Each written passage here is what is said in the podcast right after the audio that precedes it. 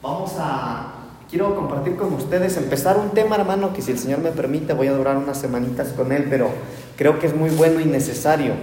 Efesios capítulo 2, quiero que leamos del versículo 8 al versículo 10. Es un tema muy, muy rico, hermano. La palabra del Señor es algo rico, pero es un tema que veo la necesidad de, platicarlo con ustedes porque eh, de repente, hermano, los martes estamos eh, acá en la casa los que más eh, nos congregamos, ¿verdad?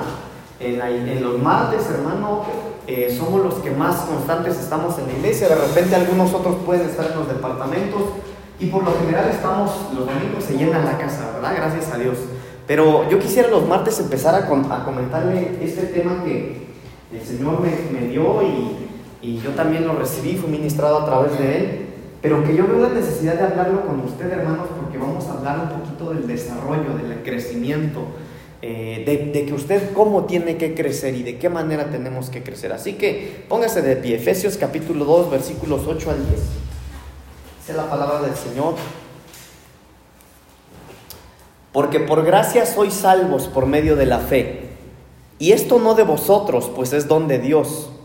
No por obras para que nadie se gloríe, porque somos hechura suya, creados en Cristo Jesús para buenas obras, las cuales Dios preparó de antemano para que anduviésemos en ellas. Tomen su asiento, hermano. Esta serie de temas que voy a compartir se llaman el desarrollo de Timoteo, así se llama, el desarrollo de Timoteo. Y quiero platicar o que hablemos un poco eh, o mucho acerca de Timoteo, hermanos, porque Timoteo para nosotros es una figura que, en la que debemos nosotros ponerle nuestra atención para poder crecer. Mire, Timoteo, hermano, eh, no sé hasta dónde lleguemos hoy, pero Timoteo empezó siendo un hermano, una ovejita, pero él terminó siendo un apóstol. No sé si usted lo sabía, Timoteo es uno de los apóstoles del Espíritu. Así que bueno, vamos a analizar esto que leímos. Lo primero que debemos de entender, hermanos, es que la palabra del Señor dice que la salvación es un regalo de Dios. La salvación, hermano, es algo que no, no pagamos. Usted no pagó nada por la salvación y eso lo sabemos, ¿verdad? Sin embargo, fíjese que hay algo bien interesante, hermano que aunque estos versículos le aseguro que usted ya los ha escuchado, los ha leído, el versículo 9 dice, no por obras para que nadie se gloríe, es decir, no hay que hacer nada para ser salvo, usted no tiene que hacer ninguna obra para ser salvo, porque la salvación, repito, como dice la Biblia, es un regalo de Dios. Sin embargo, en el versículo 10 hay, unas, hay algo que cambia. El versículo 10 dice, porque somos hechura suya, creados en Cristo Jesús, ¿para qué? para buenas obras. Entonces, entendamos esto. No, no es por obras que recibimos la salvación, pero cuando recibimos la salvación, sí debemos tener obras. Ojo, se lo repito una vez más. No es por obras, no hay que hacer nada para recibir la salvación. Pero cuando somos salvos, fuimos hechos salvos por el Señor para tener buenas obras, para hacer buenas obras. ¿Me sigue hasta ahí? Ok. Entonces, hermanos, yo quisiera que platicáramos un poquito porque cuando nosotros hablamos de obras, hermanos, eh, yo me voy, o, vámonos por favor a la primera carta a los Corintios, porque ahí cuando el apóstol Pablo llega allá con los Corintios, hermanos, con, con estos de Corinto, ¿alguien sabe dónde estaba ubicada la iglesia de Corintios? Primera de Corintios, capítulo 3 eh, ¿Sí le dije ese o no? No, ¿verdad? Sí, 3. Primera de Corintios capítulo 3, versículos 9 al 11. ¿Alguno de ustedes sabe dónde estaba ubicada la iglesia de Corinto? ¿Eh? ¿En Corintios dice Saúl? No, los corintios estaban en Corinto, pero ¿dónde se ubicaba Corinto? ¿Eh? Ahora, quiero decirle que en Grecia, hermano, había pura gente sabia. Había filósofos, había gente estudiada, había gente preparada. Pero miren lo que lo quiero llevar, hermano. Ahí en el versículo 9 de 1 de Corintios 3 dice, porque nosotros somos colaboradores de Dios y vosotros sois labranza de Dios o edificio de Dios. Lo leo una vez más, perdón, me equivoqué. Porque nosotros somos colaboradores de Dios y vosotros sois labranza de Dios, edificio de Dios conforme la gracia de Dios que me ha sido dada, yo, como perito arquitecto, puse el fundamento y otro edifica encima. Pero cada uno mire cómo sobreedifica, porque nadie puede poner otro fundamento que el que está puesto, el cual es Jesucristo. Entonces cuando Pablo, cuando el apóstol Pablo llega, hermano, y se encuentra ahí en ese lugar, eh, oiga, el apóstol Pablo, hermano, llegó a debatir con gente que tenía mucho conocimiento. Incluso, déjeme decirle algo, hermano, que eh, por ahí hay mucha gente estudiosa que dice que Jesús eh, sabía tanto o, tenía tanta revelación de la palabra, porque dicen que Jesús se empezó a mezclar con la gente que, vivía ahí en, en esa parte, ¿cómo dijiste? En Grecia. Entonces ellos dicen que Jesús en algún momento pudo ir a Grecia y empezar estudiando con toda esa gente eh, su filosofía y toda la enseñanza, pero la, historia, la Biblia y la historia no relatan que Jesús fue a esa, esa parte del mundo. Pero a lo que quiero llevarlo, hermano, es que cuando el apóstol Pablo llega a ese lugar y se encuentra a cristianos, se dio cuenta que los cristianos estaban edificando de una manera errónea. Incluso, hermano, es en los Corintios cuando eh, dice la Biblia que estaba, por ejemplo, miren, solo por ejemplo, dice la Biblia que el apóstol Pablo, como era un apóstol, él andaba visitando las iglesias y cuando llega a Corinto, él entra al culto y ve que cuando estaba el culto y, y, estaba la alabanza, me imagino yo, y cuando los hermanos empezaron a profetizar había una escandalera. Y es a los corintios que le dice, a ver, a ver, a ver, hermano, miren, está bien que profeticen, qué lindo que profeticen, y, a ellos les dice, ¿verdad? Qué bueno que anhelen los dones, hermano, pero no tienen que ignorar acerca de los dones. Y aparte, qué bueno que profeticen, pero si van a profetizar, no lo hagan todos al mismo momento. Eh, y usted sabe de qué le hablo, ¿verdad? Bueno, a lo que quiero llevarlo es que el apóstol Pablo cuando llega, aunque ellos ya eran cristianos, les dice, hey, hermanos, yo soy el perito arquitecto, pero cada uno sea cuidadoso de cómo edifica. En otras palabras, cada uno tiene que ser cuidadoso cómo está creciendo, cómo está avanzando. Porque yo he puesto un fundamento, dice ella, el fundamento principal de todo tiene que ser Cristo. De ahí no nos podemos mover. Pero entonces el apóstol Pablo aquí está dando una pauta de que podría haber crecimientos erróneos. El apóstol Pablo está dando la pauta, hermanos, de que podría haber quien está edificando de una manera errónea. Ahora, Hablemos un poquito del crecimiento, ya que le, puse este fundamento ahí. La Biblia, por ejemplo, habla de tres tipos de crecimiento. Ahora, esto es bien importante que lo platiquemos porque si nosotros no sabemos de esto, hermano, que la Biblia dice, nosotros cometemos errores en la vida. Por ejemplo, los que son solteros se pueden casar con un inmaduro, con un niño. Por ejemplo, hay gente, hermano, que se podría casar, eh, e-, ese ejemplo, hermano. La hermana puede tener 25 años cuando se casa y se casa con un hombre de 30, ¿verdad? Pasa, ¿no? Pasa. Tiene 30, ah, bueno, ya es un hombre maduro, dicen. Pero resulta que aunque ese tenía 30, ya casados, hermano, no es responsable. No trabaja, no aporta. ¿Qué fue lo que pasó? Que no era, no estaba, no era un adulto era un niño en cuerpo de un adulto. Entonces, a lo que lo quiero llevar, hermano, entonces, es a que platiquemos un poquito del crecimiento según la Biblia. En la Biblia hay tres tipos de crecimiento. Número uno, está el crecimiento físico, que es el que todos vivimos, hermano. Uno con, el paso de los años, usted si se acuerda cuando era adolescente o niño, mire, su piel suavecita, hermano. Pero uno pasa, pasan los años y nos empezamos a arrugar, ¿no?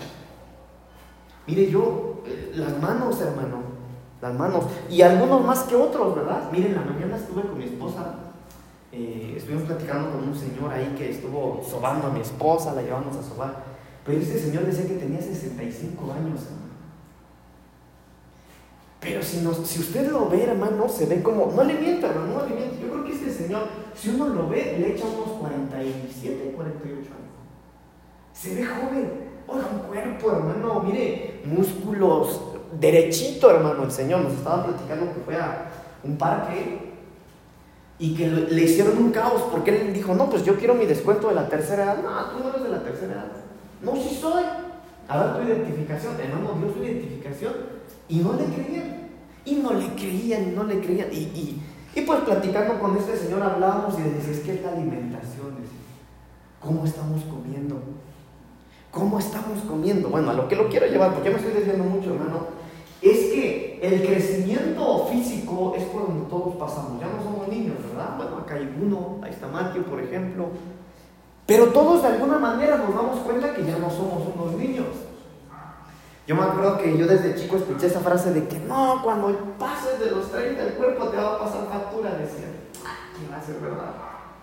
Pues en mí pasó. Bueno, llegó mis 30 años y ya me despertaba bien cansado, me salieron piedras en la vesícula, mire, terrible hermano. Pero uno crece en edad, ese es el crecimiento físico. Después la Biblia habla de un crecimiento psíquico, psicológico, es lo que yo le platicaba hace un momento. No porque haya eh, una persona que tenga 25 años, quiera decir que ese de 25 sea responsable, a lo mejor no sabe ni lo que es la responsabilidad. Tal vez sigue siendo un niño. Ahora, lo que lo quiero llevar, hermano, es que el crecimiento psicológico sí depende mucho de los padres. Porque, por ejemplo, hermano, cuando usted tiene hijos y, si usted desde pequeño no, no instruye a su hijo, por ejemplo, hermano, que llegará el momento de la responsabilidad. Por ejemplo, en México, hermano, tenemos un gran porcentaje de ninis. No trabajan, no estudian. Pero ¿saben por qué es eso? Por una mala educación. Porque los papás los maleducaron. Entonces, pero también la Biblia habla de un crecimiento espiritual. Entonces nosotros, según el apóstol Pablo, tenemos que ver, hermano, cómo es que estamos creciendo, cómo es que nos estamos edificando. Yo les decía, si no me equivoco, a los hermanos de la doctrina virtual, eh, en una de las primeras clases, yo les decía que la primera pregunta de Dios en la Biblia, escuchen, la primera pregunta que aparece en la Biblia de Dios es la siguiente, ¿dónde estás? Eso le preguntó Dios a Abraham. Esa es la primera pregunta de Dios en la Biblia. Lo primero que Dios pregunta en toda la Biblia es, ¿dónde estás? Entonces, Dios en la primera pregunta está hablando de una posición. Y la segunda pregunta de Dios en toda la Biblia es la siguiente. ¿Quién te enseñó que estabas desnudo? ¿Quién te enseñó que estabas desnudo y por eso te fuiste a esconder? Le dijo Adán. Entonces, escuche esto, hermano. La primera pregunta habla de una posición, de una ubicación. ¿Dónde estás? Ahí estaba. ¿Pero por qué estaba ahí? Porque alguien le había enseñado algo. Porque alguien le había revelado algo. En otras palabras, para que nosotros edifiquemos de una manera correcta, hay que preguntarnos quién nos está enseñando a edificar.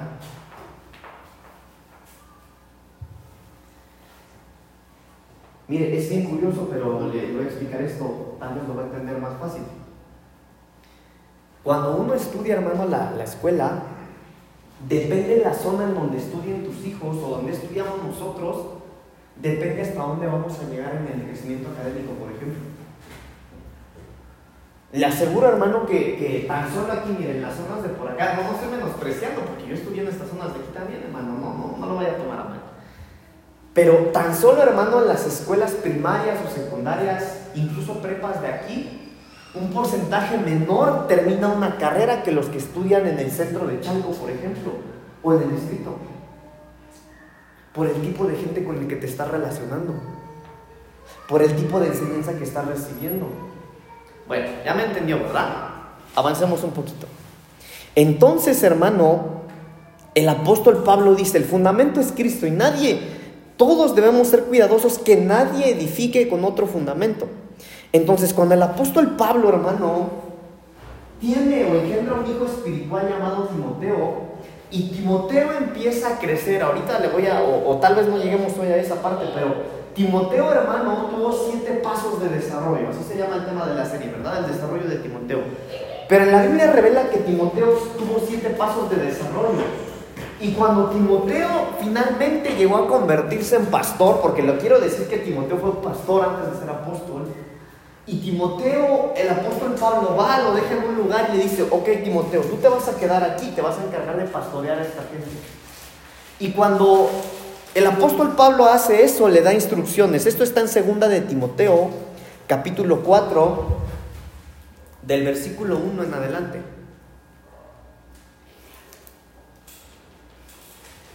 Segunda carta a Timoteo, capítulo 4, versículo 1 al 5 nada más. Mire lo que dice aquí. Te encarezco delante de Dios, es decir, te encargo, Timoteo, ahí te encargo, delante de Dios y del Señor Jesucristo, que juzgará a los vivos y a los muertos en su manifestación en su reino. Pero ¿qué le encargó? Que prediques la palabra, que instes a tiempo y fuera de tiempo, redarguye, reprende, exhorta con toda paciencia y doctrina, porque vendrá tiempo cuando no sufrirán la sana doctrina, sino que teniendo comezón de oír, se amontonarán maestros conforme a sus propias concupiscencias y apartarán de la verdad el oído y se volverán a las fábulas. Pero tú, sé sobrio en todo, soporta las aflicciones, haz obra de evangelista y cumple tu ministerio. Entonces, a lo que lo quiero llevar, hermano, es que esta es la manera en la que nosotros tendríamos que edificar, pero también tendríamos que estar siendo edificados. Entonces, lo que vemos aquí en las instrucciones del apóstol Pablo a Timoteo, número uno, es que siempre estés listo para enseñar. Lo primero que usted ve ahí en lo que acabamos de leer es le dijo, hey Timoteo, te encargo unas cositas. La primera de ellas, siempre tienes que estar listo para enseñar. Entonces la primera pregunta que nosotros tendríamos que hacernos es qué tan listos estamos para enseñar, para instruir. De repente, hermano, nosotros nos sentimos como que pequeñitos, ¿no? Nos sentimos, pero yo qué voy a decir, hermano, usted tiene, usted tiene mucho para dar. Mire, tan solo los que ya vamos, estamos a punto de acabar la doctrina básica, hermano, usted tiene mucho de lo que no tenía antes. Entonces, lo primero que el Señor le dice a Timoteo es, número uno, siempre tienes que estar listo para enseñar. Número dos, señálales, repréndelos cuando veas que hacen algo incorrecto. Ahora, lea su Biblia, hermano, porque esto no me lo estoy inventando. Es lo que un apóstol le está diciendo a un pastor que haga. Señala su pecado. Repréndelos. ¿Qué reprender, hermano? ¿Qué reprender? ¿Qué es exhortar?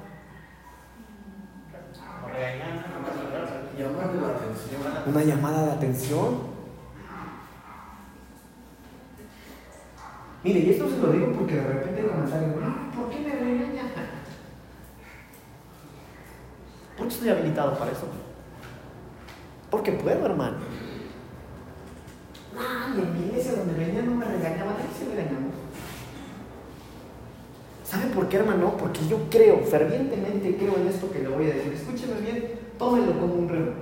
Una llamada de atención a tiempo, escuche, una llamada de atención a tiempo puede evitar una caída irreversible. Una llamada de atención puede evitar que tú te caigas y en esa caída jamás vuelvas al Señor. Entonces, en lo segundo que le dice Pablo a Timoteo es señálale su pecado, señálales en lo que está mal y repréndelos cuando veas que hacen algo incorrecto. Número tres, eh, eh, ese es... No, número uno, ya me salté hermano. La número uno es que prediques la palabra, ¿verdad? Número uno, me equivoqué. Número uno, que prediques la palabra. Esa era la primera. Predica la palabra tiempo y fuera de tiempo, le digo. Número dos, es la número uno que le dije que esté siempre listo para enseñar.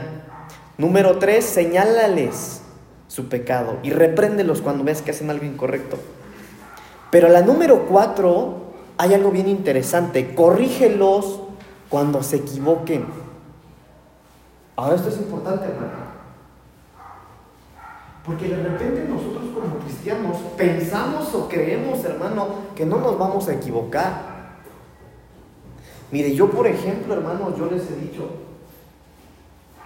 yo le pido al Señor que eso no ocurra, pero yo no estoy exento de que ocurra lo siguiente, mire, los años van a pasar. Y si en algún momento yo me doy cuenta que yo a usted le enseñé algo erróneo, escúcheme bien, hermano. Yo me voy a tener que parar aquí donde estoy ahorita o acá arriba del culto y decirle, ¿sabe qué hermano? ¿Se acuerdan que yo les enseñé esto? Bueno, hermanos, perdónenme por favor, no es así. No es así. ¿Cómo es posible si es el pastor? Pero miren lo que le está diciendo aquí Pablo a Timoteo, corrígelos. cuando se equivoquen. Pero mire lo que dice aquí, hermano. Cuando hablamos de corregir, hablamos de decir, hey, eso no se hace, no, hablamos de eso. Si decirle, hey, mira, yo creo que tu intención es buena, pero esa no es la manera correcta. Corregir, hermano, es hacer saber a la persona que la intención es buena, pero que no es la manera de hacer las cosas. Entonces, corregir, hermano, es lo que nosotros estamos haciendo ahorita en la iglesia, es doctrinarle y darle a usted, hermano, el fundamento bíblico para que lo que veníamos haciendo, nuestra intención era buena, pero hacerlo de acuerdo a la palabra de Dios. Eso es corregir. Ok, déjeme avanzar porque ya los estoy viendo cabeceando, hermano. Número 5, eh, después Pablo le dice a Timoteo, pero también anímalos con paciencia y con doctrina. Miren, hermano, por eso, amados hermanos, yo se lo digo con todo mi corazón.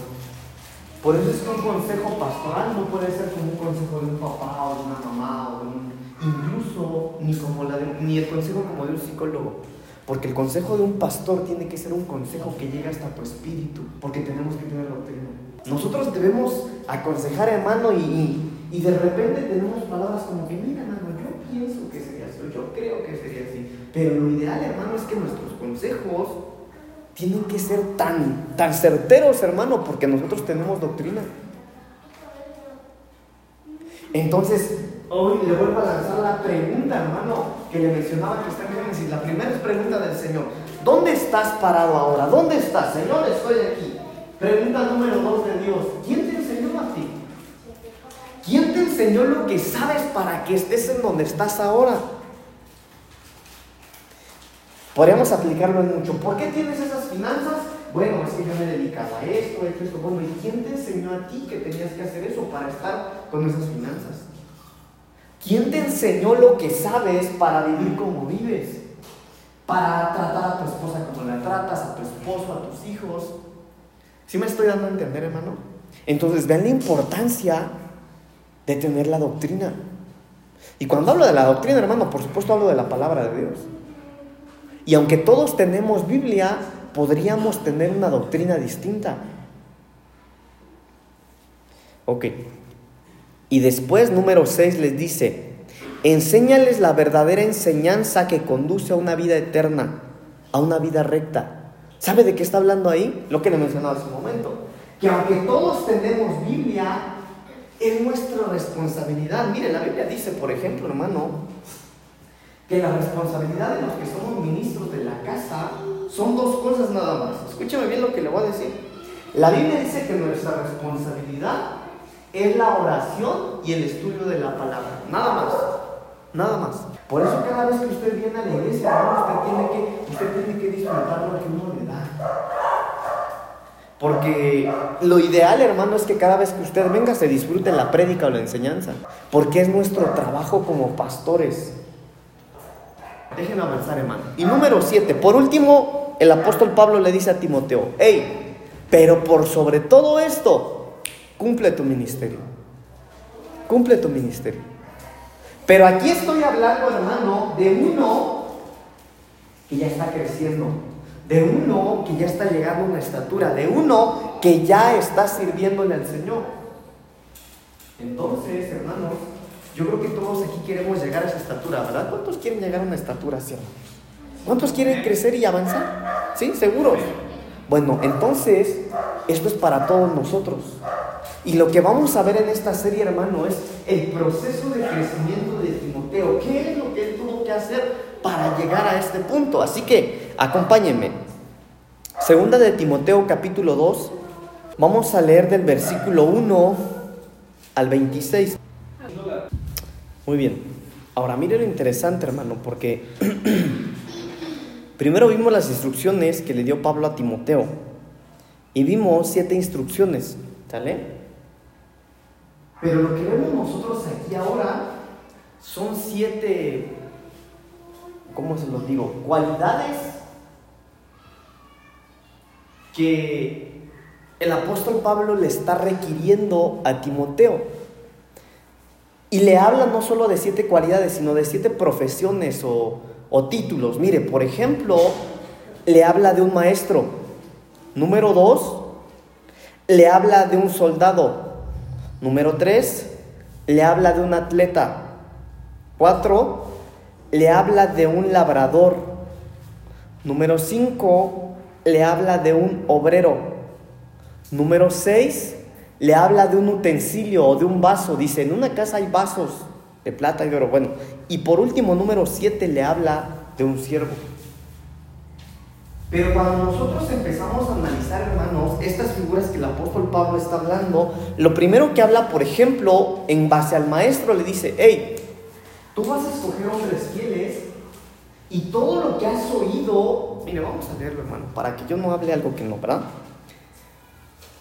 Segunda de Timoteo 1, capítulo 2, versículo 1. Tú pues, hijo mío, esfuérzate en la gracia que es en Cristo Jesús. Y mire lo que dice, lo que has oído de mí ante muchos testigos, esto encarga a hombres fieles que sean idóneos para enseñar también a otros. Entonces la actitud que nosotros deberíamos de tener, hermano, es la de enseñar. Es la de hablar de lo que hemos visto y hemos oído. Pero cuando nosotros llegamos, hermano, al soldado y el apóstol Pablo le cambia y le dice, bueno, dejemos un lado al maestro y veamos un soldado, un soldado, porque el soldado es alguien que siempre está comprometido. El soldado es alguien que va a estar en la milicia. Por ejemplo, el apóstol Pablo cuando le habla de soldado, hermano, es en el versículo 3 y le dice, tú pues sufre penalidades como buen soldado de Jesucristo. Ninguno que milita se enreda en los negocios de la vida a fin de agradar a aquel que le tomó por soldado. Mire cómo le está diciendo aquí. Cuando él le pone una figura de soldado, le dice, hey, mira, ponle atención a un soldado, porque nadie que está en la milicia se enreda en cosas de la vida. Él es prudente, él es sabio, porque él representa algo, él representa a alguien, es parte de un ejército. Y después el apóstol Pablo, hermanos, le dice, pero ve a un atleta, porque aquel que es atleta tiene una disciplina. Porque el atleta es disciplinado. Miren, hermano, tal vez me estoy yendo muy rápido porque ni siquiera he entrado al paso número uno de los siete que tengo que hablar, pero ¿qué cree usted que es un atleta más? Bueno, ¿qué, qué, qué, qué, disciplinas podrá tener un atleta? A ver, ayúdenme, ¿qué piensan ustedes? Comer. bien. Come bien. A ver, vamos por pasos. ¿Cada cuándo come bien? Todos los días. Entonces tiene hábitos saludables, ¿no? ¿Qué más? ¿Qué más eh, disciplinas podría tener una, un atleta? Hace ejercicio. Ahora mira, lo que quiero llevar, hermano, es que el apóstol Pablo está diciendo, hey, hay que tener disciplina, hay que ser disciplinados. Hermano, ¿qué hábitos tenemos nosotros? Porque finalmente todos tenemos hábitos. Algunos buenos hábitos, otros malos hábitos. Por ejemplo, ¿a qué hora se levanta usted? A las 11 de la madrugada, dice el hermano bueno. Mire, por ejemplo, esos son hábitos. ¿Cómo comemos? ¿A qué hora comemos, hermano? en la mañana que le platicaba yo, bueno, ahorita que le platicaba yo de este señor con quien conversamos en la mañana con mi esposa, de verdad, hermanos, ustedes si lo vieran, este señor, eh, 65, 67 años nos dijo que tenía, hermanos, no se ve ni de 50. Yo le decía a mi esposa, salimos de ese lugar donde estábamos ahí, ahí venimos caminando con mi esposa, pasamos a la tienda, una coquita, no, mi amor, no. Me voy a cuidar. Salimos bien inspirados, ¿verdad? Agua, nos dice el Señor, agua tome mucha agua. Ay, Dios mío, llegamos a la casa, no pasamos por las papitas. Oiga, mire, y eso nos costó. Llegamos ahí en, la mesa, había frutita, mejor una fruta, me dice mi esposa. Hermano, pero cuesta ser disciplinado, porque uno ya tiene hábitos. No es que hay que hacerse hábitos, no, si hábitos ya tenemos, la pregunta es qué tipo de hábitos tendríamos, qué tipo de disciplina tenemos nosotros, hermano. Por ejemplo, ¿Usted es responsable en el horario, hermano? No voy a hablar de la iglesia porque no me quiero meter en problemas. Vamos, no le quiero quitar la paz en su corazón, pero hermano, ¿usted o usted lleva puntuales a sus hijos a la escuela? ¿O es de los que ya son las 8, hermano, córrele para que no te cierren la puerta? Pero ¿qué hábitos tenemos nosotros, hermano? Porque un atleta es disciplinado. Y después dice, hermano, cuando habla del labrador, otra figura que le da es el labrador y le dice, hey, el labrador es uno que se levanta temprano a trabajar, entonces es trabajador. Labra la tierra. No es alguien que se queda esperando a ver ahí que voy a cosechar. No vas a cosechar nada si no estás sembrando, si no estás trabajando. Entonces hay que ser trabajadores, hermano. Ahora, trabajadores, hermano, en lo físico, por supuesto, ¿verdad? Mire, la Biblia dice que el que no trabaja, que no coma. Les propongo algo, hermanos. Cuando estemos allá arriba nos agarramos a patadas abajo. Porque por culpa de él trabajamos. Pero la Biblia dice que tenemos que ser gente de trabajo. Ok. Pero en lo espiritual, ¿qué tanto estamos trabajando también nosotros? Gracias a Dios es muy raro, hermano, pero la mayoría de los que estamos en la iglesia somos gente que trabaja, hermano en lo espiritual. Buscamos la manera, nos involucramos en el trabajo. Bueno, déjeme avanzar, hermano. Ya quiero terminar, pero al menos déjeme compartirle esto. Después del, del, trabajador, del labrador, perdón, habla del obrero y dice, el obrero es diligente. El obrero es precavido, es sabio, es prudente. El obrero es sometido porque sabe que tiene alguien arriba para rendir cuentas. Y después dice, en una casa hay varios utensilios, ahí habla de un vaso. Dice, hay utensilios de plata, hay utensilios de oro, pero también hay de madera. Entonces, hermanos amados, cuando hablamos de los utensilios, hablamos de un vaso de consagración, hablamos de que los vasos se tienen que consagrar. Mire, entonces, si nosotros somos cristianos, lo ideal es que todo lo que fluya de nosotros, hermano, tenga que ser de parte del Señor. Que nosotros, hermano, cuando estamos en la prueba se revela lo que realmente somos. Por ejemplo, yo les decía que nosotros podemos ser aceitunas. Cuando usted aprieta una aceituna, hermano, y la aprieta y la aprieta y la aprieta, lo que va a salir de una aceituna es aceite. Pero ¿qué es lo que pasa cuando nosotros nos aprietan? ¿Qué sale de nosotros? Porque acá es fácil ser cristiano, hermano, pero cuando nos causan aira nuestros hijos o nuestros familiares, los compañeros de la escuela y en el trabajo, en la calle, ¿qué sale de nosotros cuando nos aprietan un poquito? Los hermanos de servicio estuvo difícil su doctrina, hermano. Créanme que estuvo difícil. Y se acuerdan, porque también lo compartí con ustedes, hermano, acá en un punto y en la doctrina de servicio acá en la iglesia, yo les hablaba de los montes de Dios. Y yo les decía que el monte, hermano, el monte de la unción, el monte de Getsemaní, ahí, hermano, era el monte para ver de qué estábamos hechos. En donde Jesús subía y decía, Padre, si es tu Señor, pasa de mí esta copa porque me va a doler, Señor. ¿Y qué cree que hizo el Padre? No le hizo caso. Entonces, de repente, Dios a nosotros nos va, nos va, a tener que exprimir para ver de qué estamos hechos, hermano. Y depende de lo que salga de nosotros cuando nos apachurran, hermano, va a ser el crecer o el quedarnos estancados. Por eso hay que ser vasos de consagración. Y último, le, le habla del siervo y le dice, el siervo no debe ser contencioso. El siervo debe ser amable con todos. El siervo no debe tener problemas. Hermano, nosotros tenemos que ser gente amable. Mire, a veces, hermano, así como está la sociedad, cuando hay gente que se entera que somos cristianos, piensan que nos, es fácil que abusen de nosotros, que, nos, que se aprovechen de nosotros, que nos carguen la mano, que nos digan, es cristiano, él no te va a hacer nada, dice. Y aunque no hay que dejarnos, hermano, sí hay que dar un buen testimonio, si hay que no tener problemas con nadie, tenemos que ser gente de paz. Muy bien. Hasta ahí nos vamos a quedar. Pero lea esta parte de la Biblia, hermano, porque yo me fui bien rápido. Pero mire, segunda de Timoteo capítulo 2 del 1 al 26. Tan solo en estos versículos hay muy maravilloso que ustedes encontrar. Póngase de pie, por favor. Vamos a orar. Si el Señor permite, el próximo martes vamos a continuar. No falte.